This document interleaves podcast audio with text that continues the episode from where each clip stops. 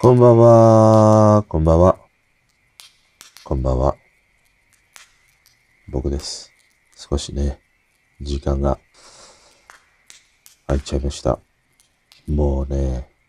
つみれをさ、作ろうと思って、つみれ。おでんにも美味しいし、鍋にも美味しいし、つみれね、作ろうと思って、函館に行って、朝の函館港のあたりにさ、イワシが大量に漂着したでしょ？すごいのね、あれね。で、あれを見てさ、いや、すげえイワシ食い放題だなって思って、つみれ、うん、作りたいなって 思ってね。イワシをさ、取りに行こうと3ミリぐらい思ったんだけど、あのイワシってさ、もうダメなんだってね。その、ああいうふうに漂着したイワシ、すぐ漂着してのものはいいのかもしれないんだけども、だから、あのね、近所の方は、サバとかさ、イワシとか、拾い上げてね、それを食べるみたいなものもあったりしたんだけど、でもやっぱり時間が経過するほどに、その、菌みたいなね、ものが、あの、増えていくから、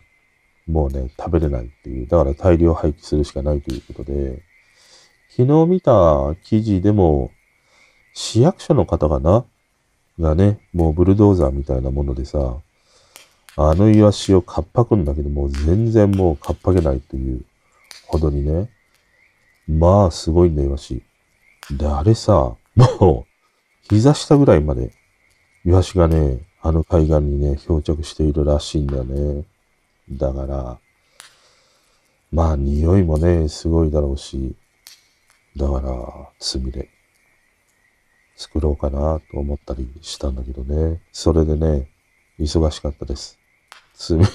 つみれを作っているわけじゃなくて、つみれを作ろうと思っている、その思考だけで忙しかったというね、ことです。こんばんは。まあでもあの、イワシはもったいないよね。なんか再利用できないのかなって、本気で思うわ。ああいう風に漂着したものは、少し時間が経つとダメで、でも一方で魚屋さんに並んでいるイワシは、ね、死んでいるわけじゃん。それを売っているわけでしょその違いがよくわかんないね。同じ、ああいう死んでいる状態にもかかわらず、まあそこまでの保管状態とかね、そういうものがあるとは思うんだけどもさ、もったいないね、イワシね。イワシは美味しいからな。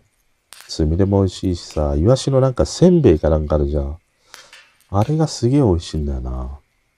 甘辛くやってあるやつ。あれすげえめちゃくちゃうまいもんね。あれが売ってたら、もう必ず買ってしまう。うん。なんかあのイワシのせんべい食べてたら、骨丈夫になるかなとかね、思うもんね。で、久しぶりの話がね、イワシのせんべいってどういうことなのかってね、ものがあるんだけどさ、このね、配信していなかった間で、一番ね、俺にとっての衝撃は、捕まった宇宙人、いるじゃん。あの、FBI かなんかにさ、捕まった真ん中にちっちゃいさ、猿みたいな宇宙人がね、両手上げられてさ、いる写真、有名な写真あるじゃん。いや、これが宇宙人なんじゃないかみたいなことでね、ずっと言われてたりしたんだけど、まあ知ってる人は知ってるかもしんないけど、あの写真ってさ、いろんな説があるじゃん。その、猿じゃないかみたいな、毛をむしったね、猿じゃないかとか、ガチャピンじゃないかとかさ、ムックじゃないかとかね、昨日も FNS の歌謡祭に出てたりしたんだけど、まあそんないろいろ言われてるんだけど、あの写真さ、実はね、合成だったっていうね、ことなんだね。合成だったっていうことが一番の衝撃でもあるんだけども、でもあれの元ネタっていうのが、もともとはドイツのさ、あのー新聞だったかな？それのエイプリルフールの記事、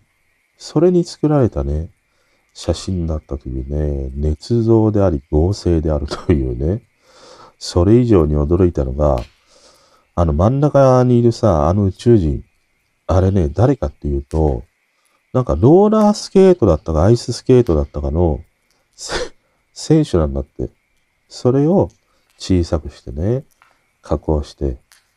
アイコラしているということだよね。昔は、アイコラってさ、めちゃくちゃ流行ったじゃん。2ちゃん文化にもアイコラ掲示板みたいなものがあってね。なんかすげえ違和感ゴリゴリのアイコラがいっぱいあったりはしたんだけど、今は AI によってね、かなりこれから問題になるというふうに言われてるのが、有名人の人の写真と、まあ、下は、まあ、裸の写真でもいいし、新たに生成するでもいいんだけども、それで合成して、さもその女優であるとかね、アイドルのヌード写真がね、出来上がる AI で作れてしまうというね、それがまあ問題になってたりするんだけど、いや、このさ、捕まった宇宙人がさ、エイプリルフールネタで、しかも合成で、ローラースケートだがアイススケートだが、選手だったというね。これ、これが一番の驚きでした。で、そうですね。この配信していなかった間、何をしていたかとか、全く興味がないかもしれませんが、話をしておくと、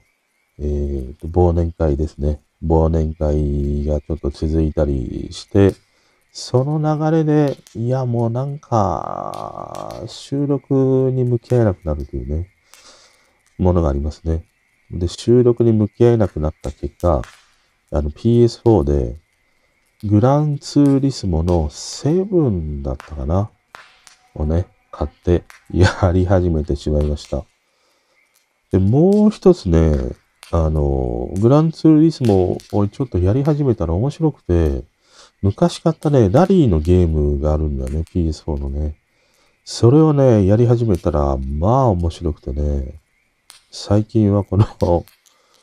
グランツーリスモと、このラリーのね、ゲームをね、ちょっとした、その、合間にね、10分とか20分ぐらいやって、またちょっと仕事をしたりね、他のことをして、で、またちょっとやりたいなってなったら、また10分、20分遊ぶというね、そんな感じで楽しんでたりしますね。グランツーリスモは、まあ面白いっちゃ面白いんだけど、昔ね、あの、ハンコンとか買って、グランツーリスモやったり、F1 のゲームやってたりしたんだけど、あの、ハンコンがもう邪魔すぎてね、結局、コントローラーで遊ぶようになってしまって、売っ払ってしまったりしたんだけど、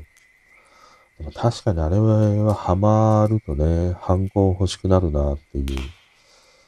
ものがね、すごいわかるね。あの、所さんもグランツーリスモハマって、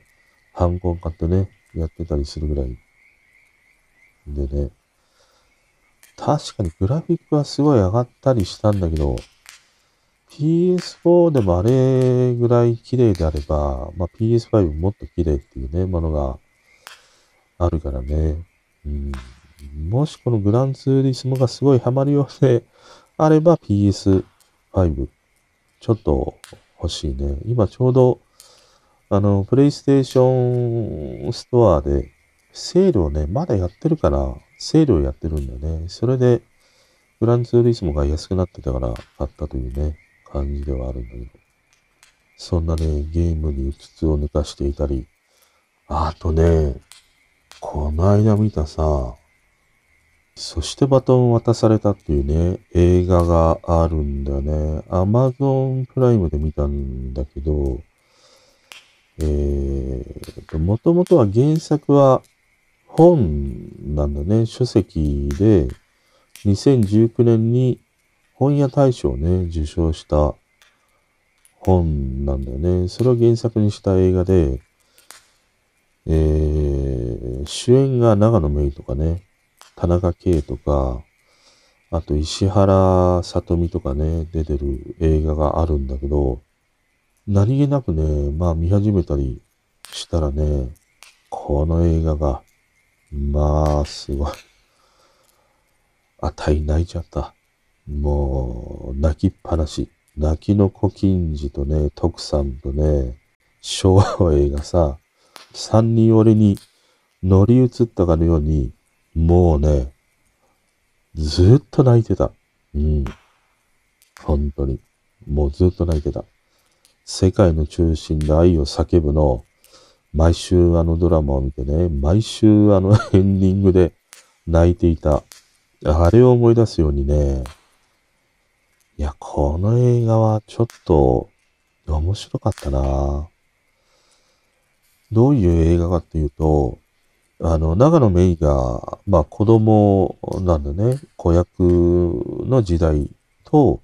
まあ長野メイがね、大人になってという、その二つの時代を同時並行で見せるっていうね、ちょっと面白い手法をとってるんだよね。だから最初見たときに、い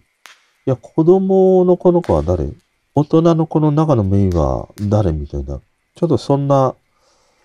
混乱をね、するんだけども、まあ、同じ一人のね、この少女とこの女の子をね、描いて、同時並行で時間が進んでいくというね、描き方をしている映画で、で、その中で、まあ、石原さとみがね、出てくるんだけども、根本にあるのは、この長野名には、二人の母親と三人の父親がいるっていうね。これが大きな、この映画のね、主軸にある設定というかな、そういうものなんだよね。だから二人の母親というのは生みの親と、あと育ての親で、これが石原さとみなんだよね。で、三人の父親ということで言うと、田中圭と大森直と、あと、市村正親か。この三人がね、親なんだね。で、生みの親はこの大森直なんだけども、まあ彼がね、石原さとみと再婚をするんだね。でもなんか突然、彼はチョコ職、ケーキ職人かな？なんかで、チョコレート作るんだって、突然ブラジルに行きましょうみたいな。そんな話をしたんだね。で、石原さとみも、この娘もね、いや、それはちょっともう、ブラジルなんか、いけたもんじゃありませんと。いうことでね、離婚をしてしまうんだよね。で、石原さとみと、この娘がね、二人で生きていくっていう。まあそこからこのドラマの本能が始まると言ってもいいんだけども、で、彼女がどんどんどんどんもう成長していく中で、まあ、ピアノを弾きたいっていうね、そのピアノに出会うんだよね。で、そのピアノをきっかけに、石原さとみはさ、まあ、娘とね、血が繋がっていないとはいえ、親子二人で生活していて、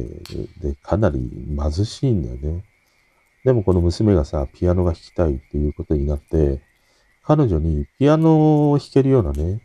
そういう環境を与えたい。もうその思い一点で、金持ちの市村正親と結婚するんだよね。で、そこで彼女はピアノをね、弾ける環境を得ていく。でも、そこはさ、まあ金持ちの家だから、お手伝いさんもいるしね、何気にこう監視の目がきついんだよね。で、石原さとみはさ、もうちょっとここではやっていけないわ、あたいっていうことで、一人さ、飛び出していってしまうんで、娘を置いてね。で、しばらくぶりに戻ってきたら、いや、ここ息苦しいから、違うね、またいい男を見つけたからっていうね、ことで、今度3人目のね、夫を見つけてくるんだよね。要はこの石原さとみという彼女は、ある種、その、寄生していく生き方をするんだよね。いろんな男の人に寄生して生きていく。で、その中で、こう、豊かな生活とかね、そういうものを手に入れていくっていう。要はこの石原さとみの役どころっていうのは、狙った獲物は必ず落とすっていうね、そういう性格を持つ女性なんだよね。だから少しでもいい生活をするために、いい夫を見つけて乗り換えていくっていうね、そういう生き方をしてきた彼女なんだよね。で、三人目に結婚した男というのが田中圭なんだよね。で、彼はもともと幼馴染で東大出身で、まあ、一応エリートと言われるね、そういう人なんだね。で、田中圭と再婚する。でも、石原さとみ、また家をね、出て行ってしまう娘を一人残して、で、そこから、この娘がね、成長していって、大きくなった姿では、この長野芽がね、娘役を演じるんだけど、長野芽と田中圭、この二人の血が繋がらないんだけども、親子関係のね、この二人が一緒に生活をしていくっていうね。まあ、そういうドラマなんだね。でね、まあ、エンディングはこれぜひね、あの、見てほしい。うん。これはなんか、見てほしいなっていうふうに紹介したくなる映画で、まあエンディングは言わないんだけども、後半の30分ぐらいがね、もうなんかね、怒涛の叩き込み感がある。まあ、要所要所、その、なんて言うんだろうな。脚本の設計のこう、隙間というのかな。そういうものは感じられるし、ちょっと強引さみたいなものもあったりはするんだけども、でもそんなものを取っ払って、このね、石原さとみというね、この彼女に必ずね、後半30分で、怒涛のようにね、もう、飲み込まれていくよ。それまでの前半部分のね、約3分の2の伏線というものが、すべてこの30分後半のね、ここに集約されている。本当に。もうね、ハンカチじゃ足らない。もうバスタオルか、あの何寝るときにさ、かけて寝るやつあるじゃん。バスタオルのもっと大きい版みたいな。アントニオ猪木とかさ、関取がね、あの、体拭くときに使う。ああいう体の大きい人たちはさ、バスタオルではもう小さいから、あの、普通の人がね、毛布みたいにかけるようなさ、バスブランケットだっけ？あれで体を拭くんだよね。あれぐらい用意しておかないとね、もう体内中のね、汁という汁が溢れんばかりに やられるから。この映画はね、すごいなんか面白かったなうん。なんかね、いろいろやっぱり考えさせられるうん。やっぱり生きることの大変さとかね、その親がこう思う思いであるとか、また子供というのはいつの時代であっても、その親の都合によってね、産み育てられるっていうね、そういうこともあるよなっていうね。だから、ものすごい、なんて言うんだろうな。うん。歪ん。だというか、日々をね、笑顔で過ごされるような環境で育てられていることっていうのはさ、それはね、少しもう当たり前のことではなくてね、うん、だからこそそういうふうにね、うん、育ててくれた、もし環境や親がいたりしたっていうのは、いや、何気に当たり前っていうふうにね、思ってたりはするんだけども、でもそれはなかなかこうね、奇跡なことでもあるのかなとかね、そういうもとに生まれる、やっぱり理由があるのかなとかね、そんなことをいろいろね、考えたりしたね。これは本気で良かった。うん。まあそんなね、映画を見たり、してましたね。あとなんかずっと話したいなと思ってたのが、推し活についてね、話したいなってずっとなんか、ぼんやりね、思ってたりしたんだね。あの、まあ今推し活ってね、いろんなものにあるんだけど、自分自身は別に推し活っていうことはね、していないんだよね。していないんだけども、例えば昔のね、配信を振り返ってみると、まあ、XG の話はよくしているし、ニュージーンズの話もよくしているし、みたいなね、ことはあるんだよね。まあ、だからそれは、旗から見ると、そういうことが推し活というふうにね、見えているかな、とも思うんだけども、でもこの間ね、なんかふと思ったのが、 NewJeans を見てたりしたの。いや、見てたんじゃない。 NewJean NewJeans を聞いたんだ。うん。 NewJeans を聞きましたっていうね、感じで、あんまり俺 NewJeans のなんか曲を聴くときって、ほとんど YouTube で MV とかね、まあ彼女たちが歌っている姿、それを見て音楽を聴くっていうね、聴き方しかしてなかったんだよね。でも、なんかね、洗濯物畳んでる時はなんか、ちょっと NewJeans 聞きたいなと思って、Spotify で NewJeans をね、聞いてたりしたの。そしたらさ、あの、 Super Shy っていうね、曲があって、あれ俺 MV で見た時に、いや、なんかみんなでさ、集まっちゃってね、踊っちゃってお、おっちゃんもおばちゃんも、みんなでわちゃわちゃ踊っちゃってみたいな。割とこう、アゲアゲな、単なるね、そんな曲だよな、みたいな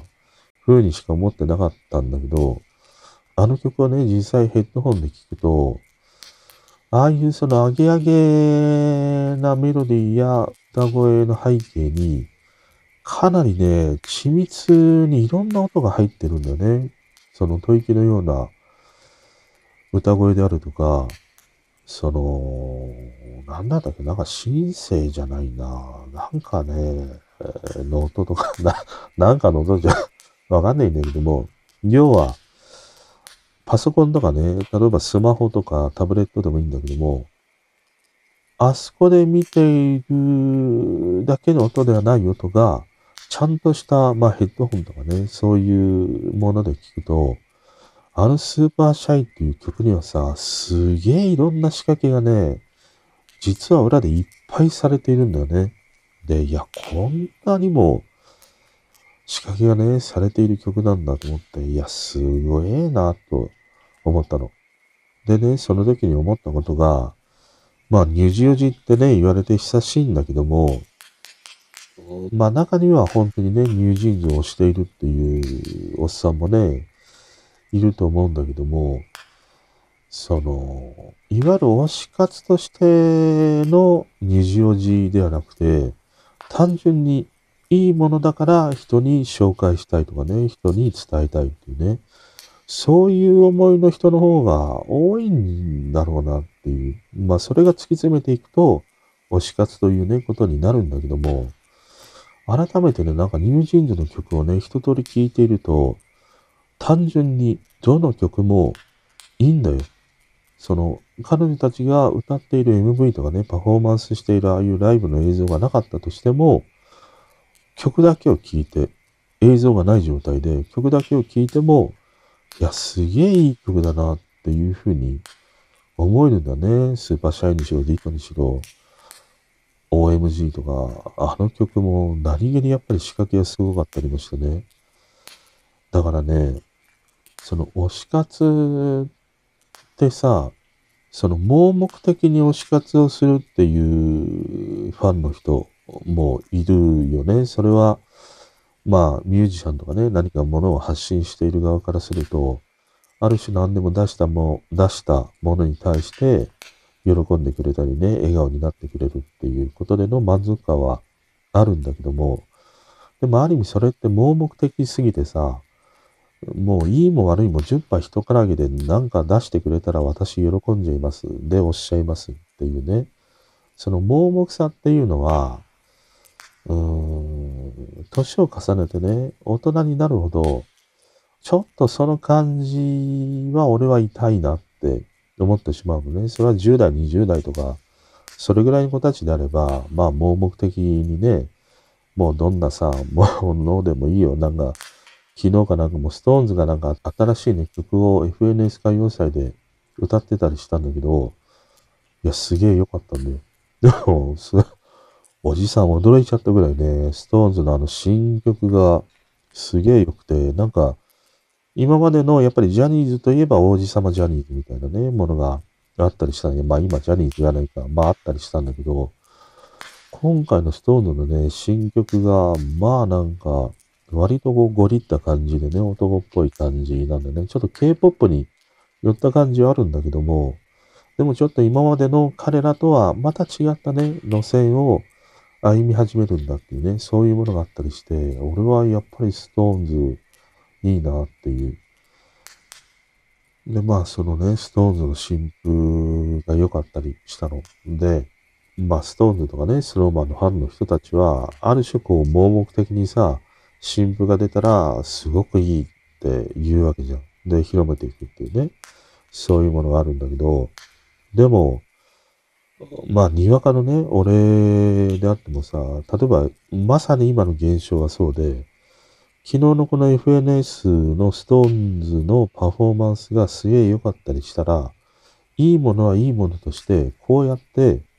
言葉にしているわけでね。これこそが、その大人の静かな推し活というのかな。推し活っていう言葉がね、ちょっとなんか一人歩きして、あーなんかあんまりしっくりね、俺は来ないんだけども、要は単純に口コミみたいなことでね、いいものはいいものとして、人にね、紹介していくっていうことがね、とどのつまり起こるんだなっていうことなんでね、その、盲目的にとにかく押すっていうものを推し活とするのであれば、大人の推し活っていうのは、いいものはいいものとして誰かに伝えていく、紹介していくっていう、この静かな推し活がね、俺は NewJeans にはね、あるんだなと思ったの。だからね、まあ、おっさんたちが NewJeans に惹かれていくっていうのは、まあもちろんその可愛らしさとかね、そういうものもあるんだけども、でもその大前提にはね、この楽曲の良さっていうものはね、ものすごいあるんだよね。それがね、ちょっと今までのこの K-POP とかね、まあなんなら J-POP にもなかったような新たなまたちょっと光り輝くようなね、まあ原石ともう言えないよね。もう、もう、花火打ち上がっちゃってますみたいなね、状態だから。だからね、ニュージオジと言われる人たちが、まあ今までね、いろんな音楽を聴いてきて楽しんできた人たちまでをも巻き込んでニュージーンズいいっていうふうに言わせるのは、やっぱりね、根本としていいんだよ。あ、こんなにもね、いろんな仕掛けがしてある。いろんなね、そのエモさを感じるようなアレンジやリズムがあるとかね。だからね、このいいものはいいものとして、単純にいいから広めていきたいっていうね、これがなんか大人の推し活にはあるんじゃないかなって思ったな。うん、 NewJeans は、ちょっとなんか、残るんじゃないかな。10年、20年経って、このね、今の2022年とか3年振り返った時に、いや、K-POP でニュージーンズっていうのが出てきて、これがね、一つ大きなターニングポイントになったっていうふうにね、言われる存在であるなっていうふうにも思うし、もう一方でやっぱり XG がね、なんかね、振り返ってみると2023年って、俺の中ではやっぱりこの XG に始まり、ニュージーンズになんか帰結する、この二つのグループがずっとなんかね、毎回この一年驚きをもたらしてくれたっていうね、感じがものすごいある。毎回更新していくんだね、その驚きや感動みたいなものをね。あこんな見せ方をしてくれるんだ、こんな曲を出してくれるんだ。で、その結果、いろんなね、フォーブスに取り上げられるどっかのチャートで1位になるっていうさ、もう結果が全部ついてきているわけだよね。この XG とね、ニュージーンズっていうのは、まあちょっとしばらく目が離せないね。ものすごくね、いいグループだよ。この二つのグループをリアルタイムで楽しめてるっていうのはね、あの、ミッシェル・ガン・エレファントをね、リアルタイムで楽しめていた、あの世代の人たちと同じようなね、ものがあるぐらい、というふうにね、思ったりした。ちょうどあの昨日、ミッシェルのね、NHK で、なんだっけ、武田真治がね、番組の司会のね、やつをやってて、昔のやつね、見てたりしたんだけど、俺は前にも話して、やっぱりミッシェルは全然聞いてこなかったりしたんだよね。で、今更ながらに彼らのアルバムをさ、1枚目からね、聞き直してたりするんだけど、まあいいな。うん、今、2023年にミッシェルにハマったわ。うん。今ね、サブスクで聴けるものをね、1枚目から聴いてて、今6枚目ぐらいまでかな。カサノバ、スネークぐらいまで聞いたんだよね。で、その中でね、この中では、一番ね、あの、結果的にお気に入りにね、チェックを入れてた曲が多かったアルバムが、えっ、ー、とね、ギアブルース。これがなんか、すげえ多いね。2、4、6曲ぐらいあったな。まあ、スモーキーミリーは言うに及ばずなんだけども、そこじゃなくてね、ホテルブロンコからのギブザ・ギャロンっていうのかな、そこからの GWD っていうね、この3曲の流れがちょっと神がかってたね。いや、かっこいいわって思って。でね、なんか、ミッシェルのここら辺までのね、アルバムを聴いてて思うのは、あの、なんて言うんだろう。売れるための曲を集めたアルバムと、自分たちがやりたいことをやったアルバムとっていうね、その、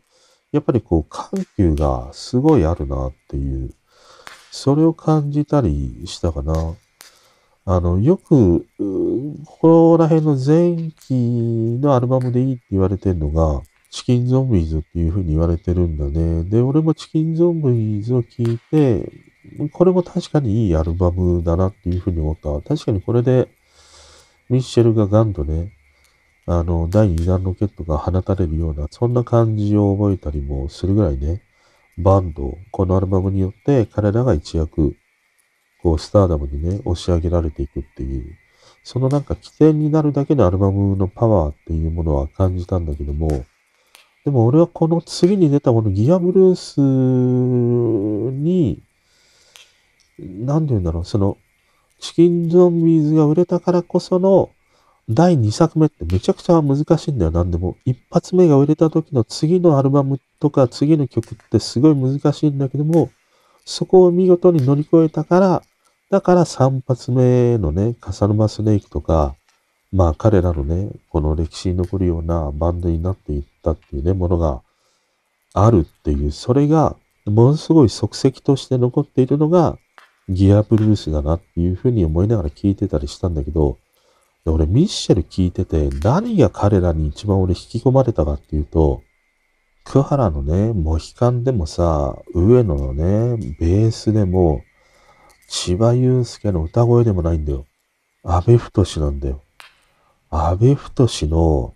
ギター。あの彼のね、早弾きのカッティングというの、あれがもう、かっこいい。だからギアブルースのホテルブロンクからギブ・ザ・ギャロンの GWD って、この3つのつながりって、全部さ、ベースとか、まあギターから入るの、まあそれは当たり前じゃ当たり前だ。最後の GWD だけは、あの、叫び声で入っていったりはするんだけど、いや、全部ね、俺はなんかこの安倍太という人のギターに引き込まれてミッシェルっていいんだなっていうふうに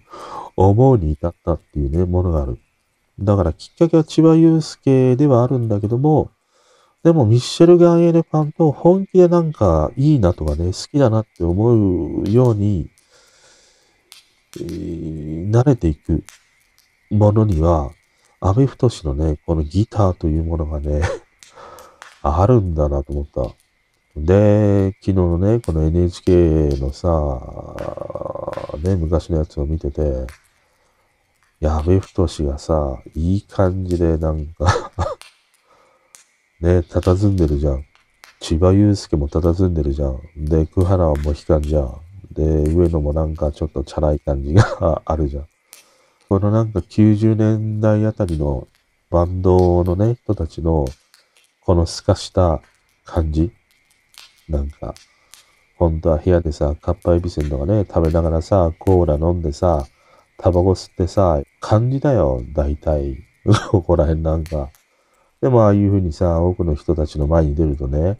すげえなんかこう、ちょっとだるい感じでさ、すかした感じでさ、最有機っすかねとか言ってんだよ。俺も言いたいわ。ドリフのヒゲコントっすかねとかさ、言いたいわ。さあ、ゆうきとか言うんだったら、俺はドリフのヒゲコンとかいいわとかさ、思いっきり言いたいわ。ねえ、安倍太も、いや、ワンスアポンインタイムアメリカがいいんだよね、みたいなことをさ、言ってるんで。いや、俺もそれ好きだよ。ゴッドファーザーなんか、お前らの5倍を見てるわ。本当に。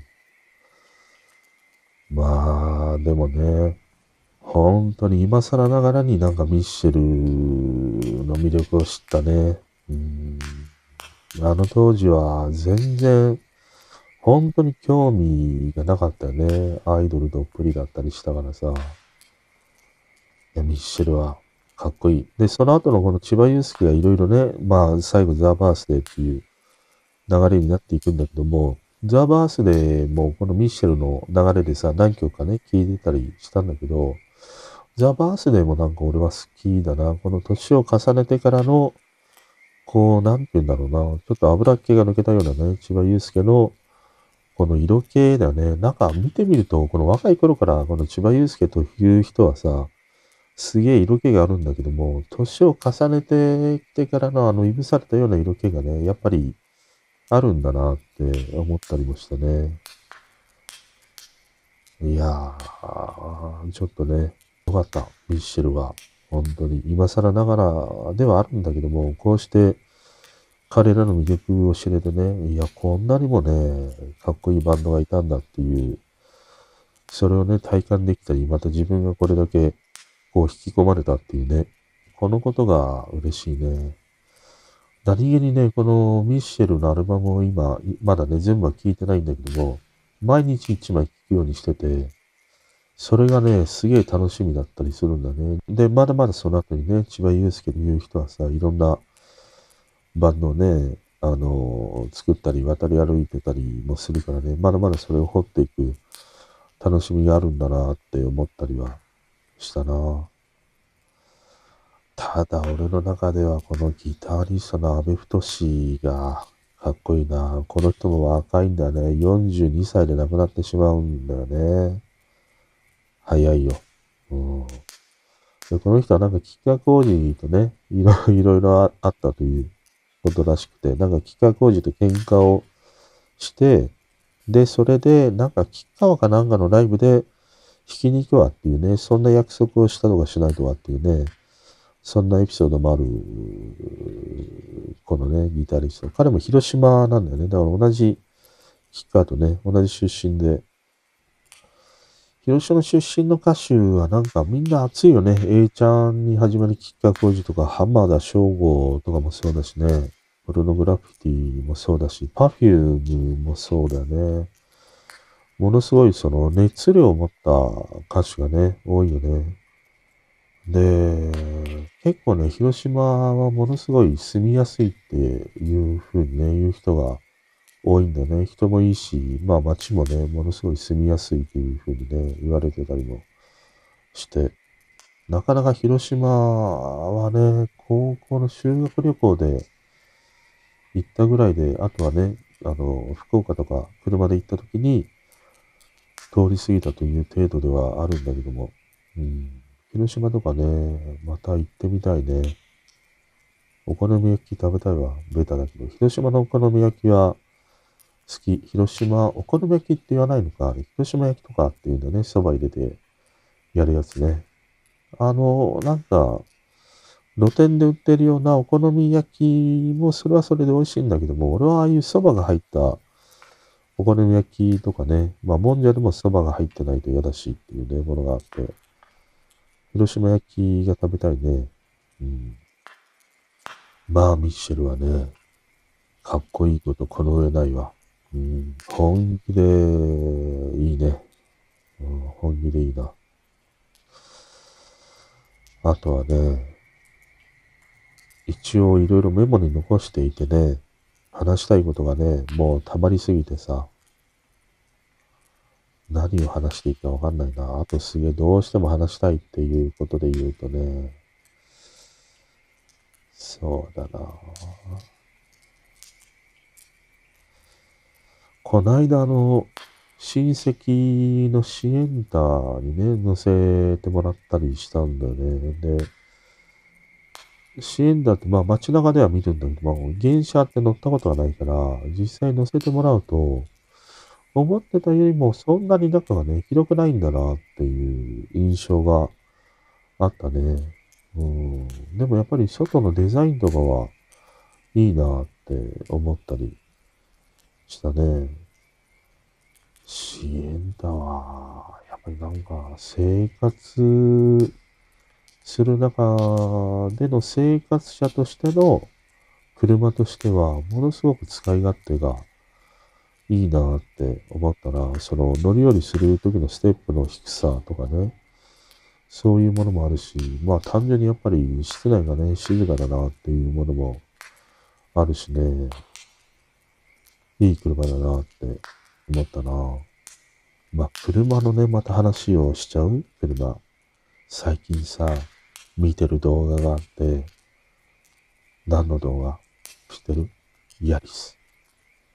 ヤリスだよ。ヤリスって、ヤリスってごめんじゃねえんだよ。ヤリスのリリアちゃんじゃねえんだよ。おっさん殺しのね。ヤリスだよ。ただのヤリスじゃないよ。GR ヤリス。あの、まあ、GR っていうね、シリーズがトヨタにはあって、ちょっと生産ラインが他の車とは違うんだね。いわゆる、まあ、わかりやすく言うと、走り屋系の車がこの GR 系と言われてるんだね。だから、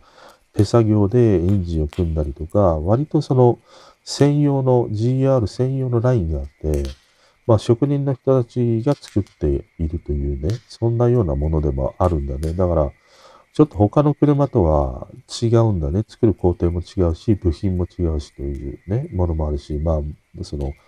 エンジンとか足回りとかね、そういうものも全然違うから、だから必然的に高いんだけども、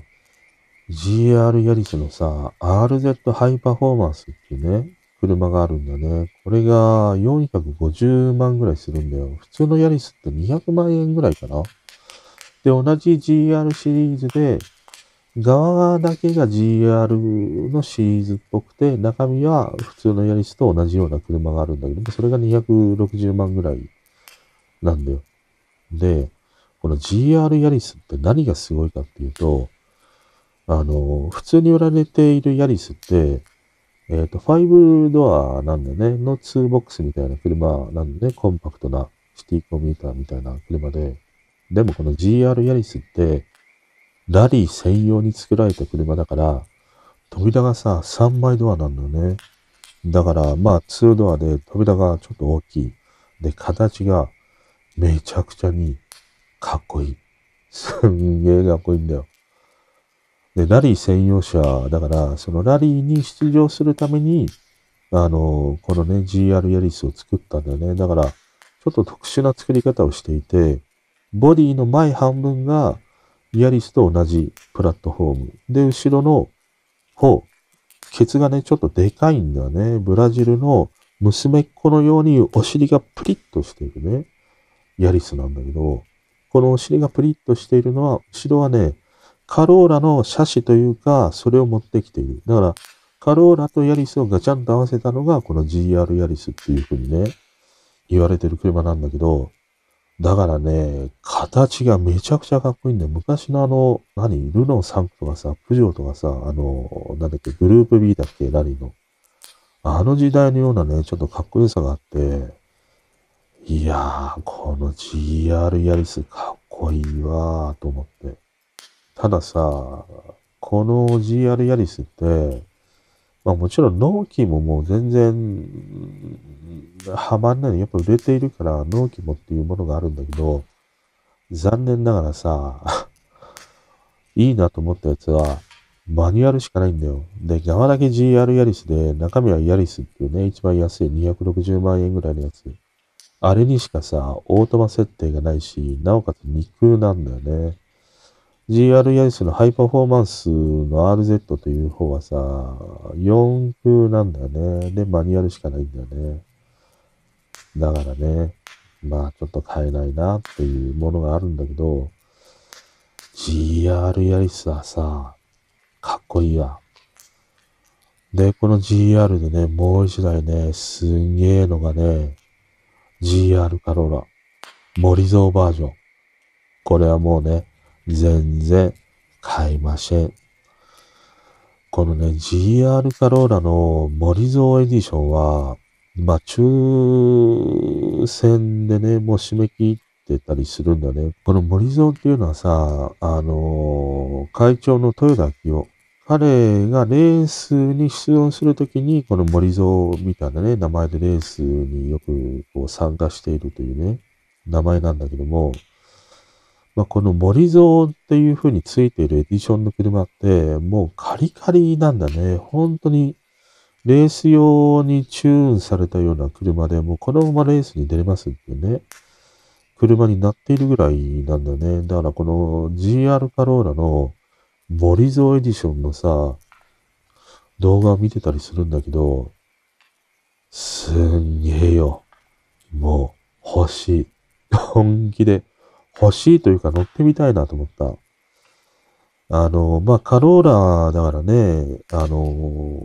4人乗り、5人乗りなんだけども、森蔵エディションはもう2人乗りなんだよね。で、まあ、足回りとかエンジンとかね、全部その、ちょっと特別仕様車のようにチューンされてたり、あと合成感ももう全然違うしね。このね、見た目がやっぱり恐ろしいほどにかっこいい。もう、鋼のようなさ、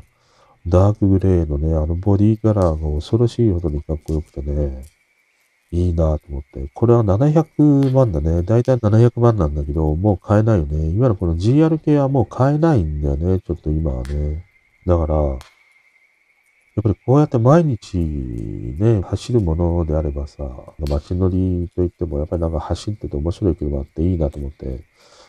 もうだいぶ前に話したオーラのね、ニスモバージョン、あれも面白いなと思ったりしたんだけど、でも言うてもやっぱりガソリンで、ねえ、あの、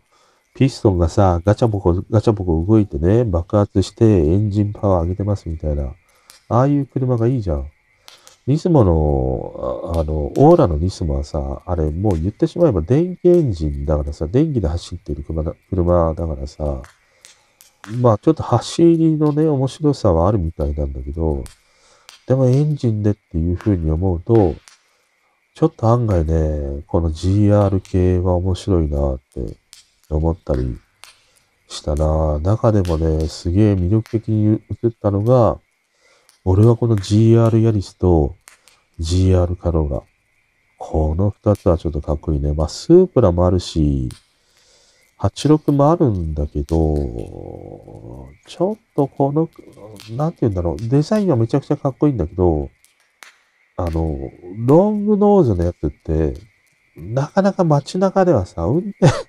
しづらいんだよね。現実的に考えたときにね。だから、かっこいいはかっこいいんだけど、街乗りでって考えると、なかなかのこのロングノーズ系のものは、選びきらんなっていうね、ものがあるし、もともとこの2ボックスがすごい好きだからさ、昔から。だからどうしてもの GR カローラとかね、GR ヤリスに目がいってしまう。中でもこの GR ヤリスのね、2ドアのこのバージョンはちょっとかっこいいよ。めちゃくちゃにかっこいい。チョロ Q 感みたいなね、ものもあるしね。で、この流れで見ると、あの、シビックのタイプ R 系、あれもなんかね、面白そうに思えてならないんだよね。まあ、現行のタイプ R でもいいし、まあ、1年前のね、タイプ R でもいいんだけども、ただいかんせんさ、ここら辺の、その、ちょっとこう、走り屋的な、チューンされた車って、まあ、そりゃそうだよなっていうことで、だいたいマニュアルなんだよね。だから マニュアルは今俺の選択肢には入らないからさ、ただね、この GR 系はいいよ。うん、何気に GR 系、ちょっとね、気づかなかったね。GR 系あんまり興味がなかったりしたんだけど、こういろいろ見ていくとね、GR 系の車は面白いなって思った。あと、前にもちょっと話したんだけども、あの、クラウン クラウンがね、ちょっといいなって思ってしまって、これはね、一重に、なんて言うんだろう。まあ、一つは値段があるんだね。やっぱりセダンの人気がないから、クラウンの3600、3500cc だっけ ?2018 年だから5年落ちぐらいのやつで、まあ一番いいバージョン、RS アドバンスとか、もう一個のね、ちょっと、ものがあるんだけども、それだとしても、まあ4万5万走っているものでもさ、200万円台、出物があるとさ、200万円台前半で買えたりするんだよね。いや、クラウンの 3000cc 超えでハイブリッドで、ねえ、200万円台前半で買えるんだよ、出物があると。いや、これ安いなと思って。だってこの 3000cc 超えのクラウンって、新車当時って乗り出しでやっぱり700万近いんだよね。それが5年で約3分の1ぐらいになってるんだね。それだけセラン人気がないからそんなに値落ちがね、しているっていうことでもあるんだけども、でも言うてもさ、トヨタの中での一番天井の車なわけじゃん。それがこの値段で買えるわけだよね。だから、まあ、なんかクラウンいいなって思ってね。いろいろ見てたりするんだよね。で、俺は220が良くて、21はやっぱりまだ俺にはちょっとおっさんクラウンなんだよね。ゴリゴリのセダンだから。で、22系から6ドア、6ウィンドウって言ったかな？要は、ちょっとクーペスタイルになってきたんだよね。で、昔からのクラウンファンの人からすると、あの6ウィンドウというものが、ちょっとクラウンのね、昔のあのセダンの風格がないから嫌だっていう人もいるんだけども、でも俺は逆にあのクーペスタイルになったからいいなっていうふうにね、思ったりしたんだよね。だから俺は外観だけで言うと22がいいなっていう。でも内装を見ていくと21の方が実はすげえ豪華だっていうね、ものがあったりもして、未だ21系のクラウンって人気なんだよね。だから21と22ってあんまり値段が変わらないんだよね。でもさ、あのクラウンがだよ、200万円台前半で乗れちゃうんだね。3000cc 超えが。で、V 型6気筒のハイブリッドだよ。で、燃費だよ。燃費が 驚かされたわ。昔のさ、なんかイメージで 3000cc 超えて6発なんかで言うとさ、いや、都内なんかで言うと6キロしか走れません、7キロしか走りませんっていう、そんな印象しかないじゃん。でもクラウンのね、V 型6気筒のハイブリッド、燃費が、街乗りだとね、13度が14ぐらい走るんだって。で、高速なんか乗ると、もうほとんどメーカー交渉値と同じようなね、18キロぐらい走るっていうね、レビューが結構多いんだよね。いや、V 型6発でさ、3000cc 超でさ、燃費そんなにいいんだっていうね。ただ 3000cc 超のやつはさ、あの、廃屋になるんだよ。ガソリンがレギュラーじゃなくて廃屋だから、燃料費がね、ちょっとかかるっていうことはあるんだけど、でも言うても10円、15円ぐらいなもんでしょで、俺別にカスカスになって入れるからさ、すげえ高い感じがするんだけど、俺大体もうメーター半分行く前までに大体入れるんだよね。だからいつも今乗っている車も、まあ20とか30リッター入れればっていう感じだから、まあ3000円とか4000円、まあ5000円あればお釣りが来るっていうぐらいだからさ、それで廃屋になったとしても、そんなに、いや、すげえ上がったわっていう感じはしないんじゃないかなと思って。むしろ今の車よりも燃費がいいしさ、いいよなって思ってね。実は穴場なクラウンというか、クラウン というかクラウン。最初なんか日産乗ったことがないからさ、いや、日産のセダンで安いやつでもいいのかなと思ったの。だから、フーガとか、まあ、スカイラインとか、あと、シーマとかね、見てたりしたんだけど、いろいろレビューを見ていくと、やっぱりちょっと、フーガとかさ、あそこら辺のスカイラインとかね、もうだいぶ古いんだね、設計が。だったらっていうのがあって、いや、クラウンちょっとね、見落としていたわっていう。まあちょっとなんかね、免許取り立てのさ、小僧がね、調子くれちゃってクラウン乗ってますみたいな。あんな感じのちょっとヤンシャーチックなね、ところは正直否めない。うん、クラウンのあの RS とか見てると、いや、なかなかちょっとヤンキー系だよな、みたいなね、ものは否めないんだけども、でもまあ、ね、ガキが乗っているクラウンとさ、年相応の俺が乗っているクラウンではさ、もう違うじゃん。発する オーラというものが。ね街中だって時速40キロで走ってますから、常に信号も、もうちょっと黄色だなって言ったら、もう止まるもん。ガキは黄色だなって言ったら行っちゃうからさ。そこのね、余裕が違うんだよ、乗っている。男の余裕が違うんだよ、ガキとは。だからさ、まあ大人のクラウンでね、クラウンもなんかいいなと思って。しかもあれ FR でしょ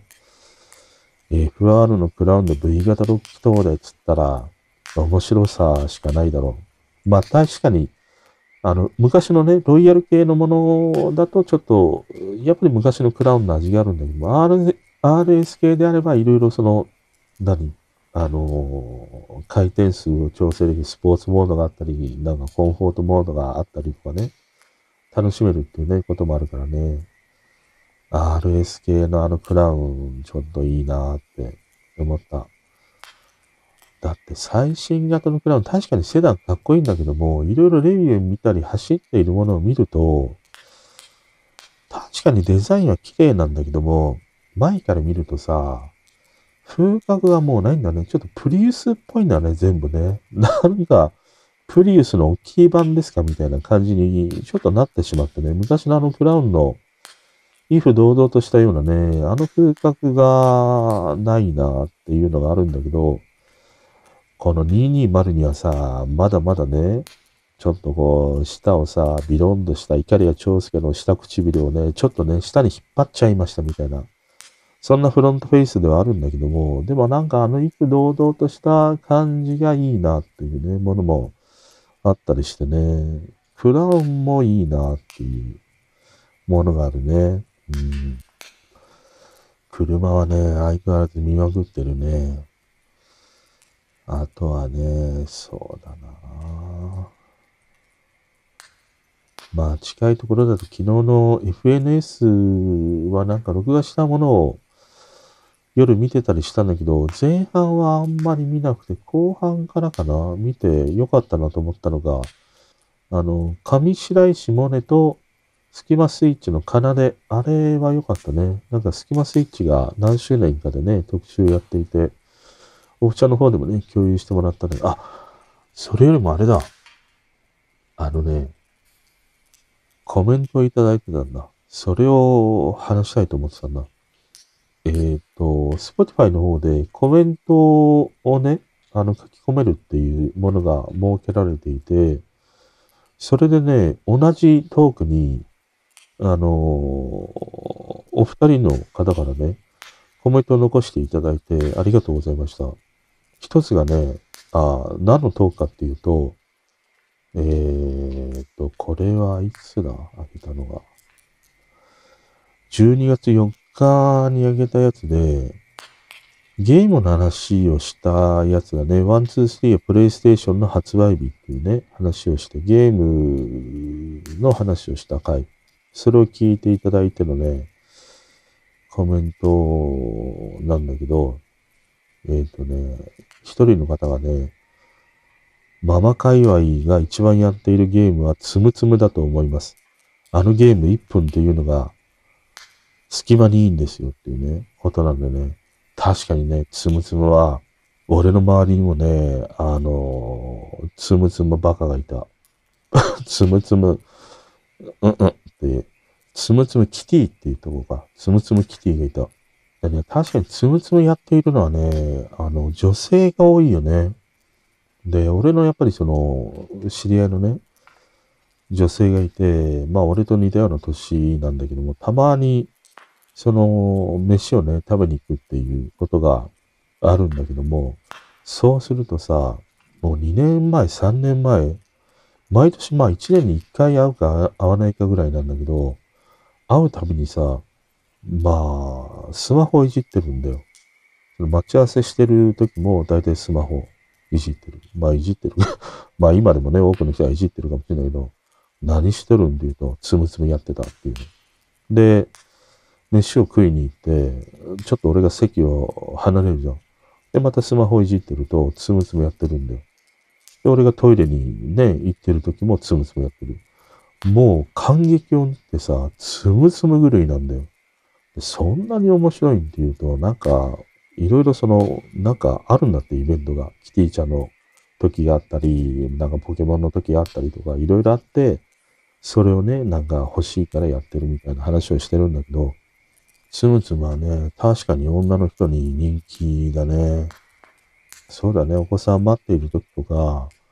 ね、お子さん迎えに行ってさ、なんか幼稚園でもなんか、塾でも教室でも行った時に、お子さんがさ、こう出てくるまでにね、車の中でさ、スムスムやっちゃうよね。うん、まあ、この隙間時間にポッとできるっていうね、しかもこの短い時間、1分ぐらいでできるっていうね、もう30分とか10分じゃないんだね。もう1分なんだな。本当に。童貞じゃねえんだからさ、1分で行っちゃいましたみたいな、そういう感じってことでしょ？どんだけ切ないんだよ、それが。本当に。男はさ、もっと頑張りたいっていうふうに また下ネタがもうやめよう、これは。まあ、つむつむね。もう一人の方はね、ゲーム好きですっていうふうに言ってくれて、最近ハマってたゲームが恋庭というマッチングアプリです。既婚でもゲーム目的で作物を植えてクエストをクリアしていく感じのゲームがあるんだ。恋庭っていうゲームがあるんだ。なん、どういうゲームなの？ゲームで恋方で新時代の出会い、ゲームマッチング。ゲームマッチングって欲張りすぎるな。ゲームしてたら恋人できた。8割以上のユーザーが3日以内にマッチング成立だって。マッチングが成立90%、3日以内にマッチング84%。へえ、ゲームをしながら出会えるっていうアプリか。面白いね、試みとしてはね、ゲームの内容がちょっとわからんけど、まあ作物を埋めたりっていうことだから、昔の、なんか、そういう系でしょ？で、作物を埋める系のゲームでしょ？作物を埋める系とか、田んぼを耕す系とか、好きな人はすごい好きだよね。俺のやっぱり友達もこういうなんか畑を耕したり、あの、食物を作ったりする芸がすごい好きなやつがいて、俺はそれがわかんない。俺シューティングだからさ、バンバン撃ってみたいな感じが好きだからね。ああいうふうに地味な作業をしていくゲームの面白さがあんまり俺は昔からわかんないんだよね。ただこのさ、ゲームをしながら出会えるって面白いね。あのね、でもこれ、あながちこのゲームで出会う系って間違ってなくて、今でもあるのかな？あの、パブね ?PUBG か。ドンカツしちゃってウェイっていうさ、いわゆるネット系の、あれは何だろうな？FPS 系というのかな？ゲームがあるんだけども、それが、まあ、スマホでできるようになったんだよね。で、スマホでできるようになってみると、驚く現象があって、女の子のユーザーがすごい増えたんだよ。だから結構このパブ G の中でね、あの女の子に出会えるっていうことで、男の子も女の子もすげえ、あれで遊ぶユーザーがすげえ一気に増えたんだよね。で、実際にあの中で出会っちゃって付き合い始めましたみたいなね、そういう新婚さんいらっしゃい的なものもあったりしてね、実はこういうスマホで、なんか遠隔でこう対戦できたりとかね、コミュニケーションできる系のゲームって、わけのわかんないさ、マッチングアプリあるじゃん。マッチング専用のアプリ。あれで出会うよりも、ゲームで出会う方が、実はね、近道だったっていうね、ことがあるように、このゲームと出会い系をうまくミックスしたっていうコンセプトは、あながち外れていないなっていう感じはあるね。ただ、コンセプトとして、マッチングを最初に持ってきてゲームでっていう風になると、ちょっと拒絶反応を示すユーザーもいるかもしんないなっていうことはあるかな。あんまり、ここで出会いますとかマッチングできますっていうものを前面に押し出さないで、単純に田畑を耕す系のゲームですっていう打ち出し方をして、そこの中で静かに潜伏して出会えるっていう、そういうものの方が案外、ユーザーはね、静かに増えていくんじゃないかなっていうふうに思うな。ただ、コンセプトとしては、ああ、りよりのありだね。うん。だと思った。こんなゲームがあるんだね。知らなかったね。あとね、もう一つがね、ピュアニスタっていうアバターの着せ替えアプリっていうのがあるんだ。ピュアニスタって知らないな。ピュアニスタ。大人も楽しめる着せ替えアプリだって。へえ、スマホ専用のゲームだね。アバターか。アバターを着せ替えて遊んだりとかできるのか。どうやってやるんだろうね。このアバターはね。この俺が一番最初にアバターっていう存在を知ったのはやっぱりハンゲームなんだね。ハンゲームで大貧民にハマってた時に、ある時からアバターっていう概念が入ってきて、その大貧民で勝つと、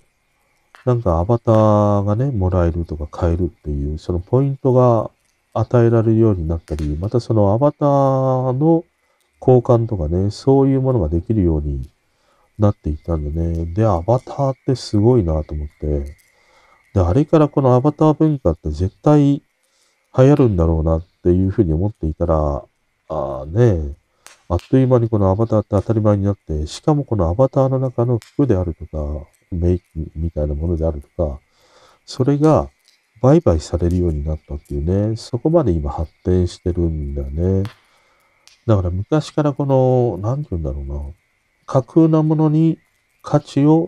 つけて、それをお金として流通させていくみたいなね。そういうものがこのアバターという仕組みなんだけども、このアバターが出始めた当初って、かなり懐疑的だったりしたんだよね。いや、こんなね、手になんか、現実のものとしてさ、残るものでもなくて、あくまでこのバーチャルの世界のものでしかないのに、こんなね、服に、いや、100円課金しますとか、このカツラに200円課金しますって、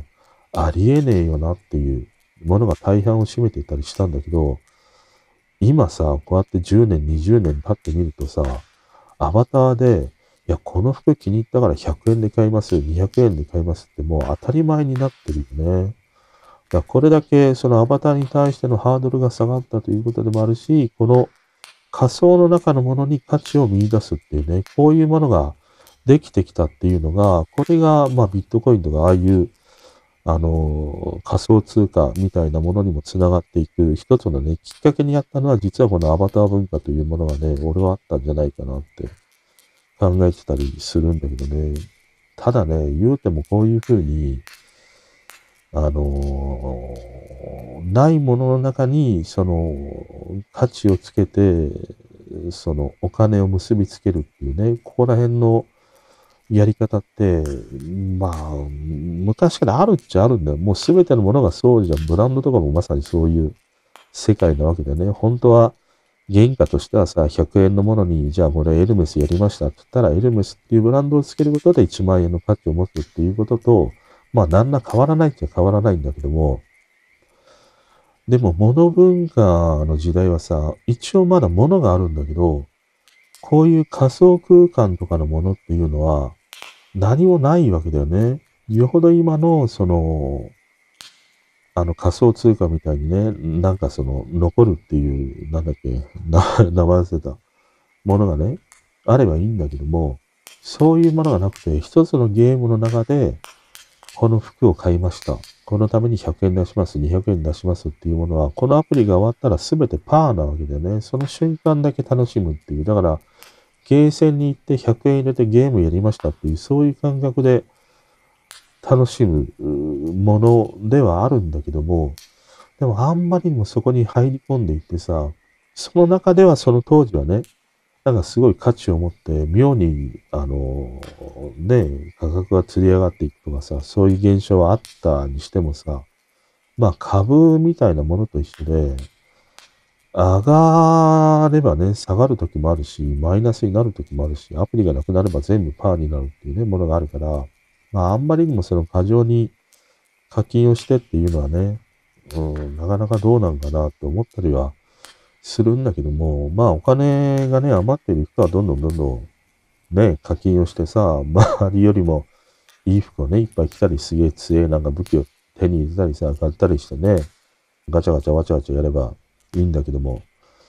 あと今言われてるの、子供がね、勝手にその親のクレジットカードをね、登録されてたりもするから、それ、それでさ、大喜びで課金をしていってみたいな。あの、鈴木治のね、あのー、うちの子供もそんな風にね、課金をしてみたいなことがあってすげえ怒ったというね、話をしてたぐらいで。まあ子供が簡単に課金をしてね、この辺のアバターが入る、何が入るっていうのはあるんだけどもさ、ただこういうその完全にアバターに特化したアプリというものがあるんだね。なんかアバターといったらゲームというシステムがあって、それに付随するものとしてアバターがっていうね、印象があったんだけど、このアバターありきっていうのが、これもまた面白いね。こういうアプリがあるんだね。へえ。いや、ちょっと勉強になったね。というかいいね。この感じがね。あの、いつも方角の楽しく拝聴させていただいてますとかさ、そういう始まりで入ってこないのがいいわ。もう単純に、サクッとさ、隣にいるね、俺に話しかけるように、いやね、ママ界でさ、一番やってるゲームはね、つむつむなのとかさ、最近ハマってるのはさ、恋にわってマッチングのね、ゲームがあるんだわよ、みたいなさ。この話しかける感じね。これがいいわ。もう大体、いつも楽しく聞かせていただいてますとかっていうのはさ、聞いてねえんだから大体、毎回。聞いてる人もいるかもしれないけど、大体聞いてないよ。いつも毎回っていうのはないんだからさ。だからといってさ、いやー、面白い時もあれば、すごい退屈な時もあるんですけどって言われたらさ、それは それはそれで落ち込むからさ。ね？うん。ただなんかこういう話しかける感じでね、コメントいただけると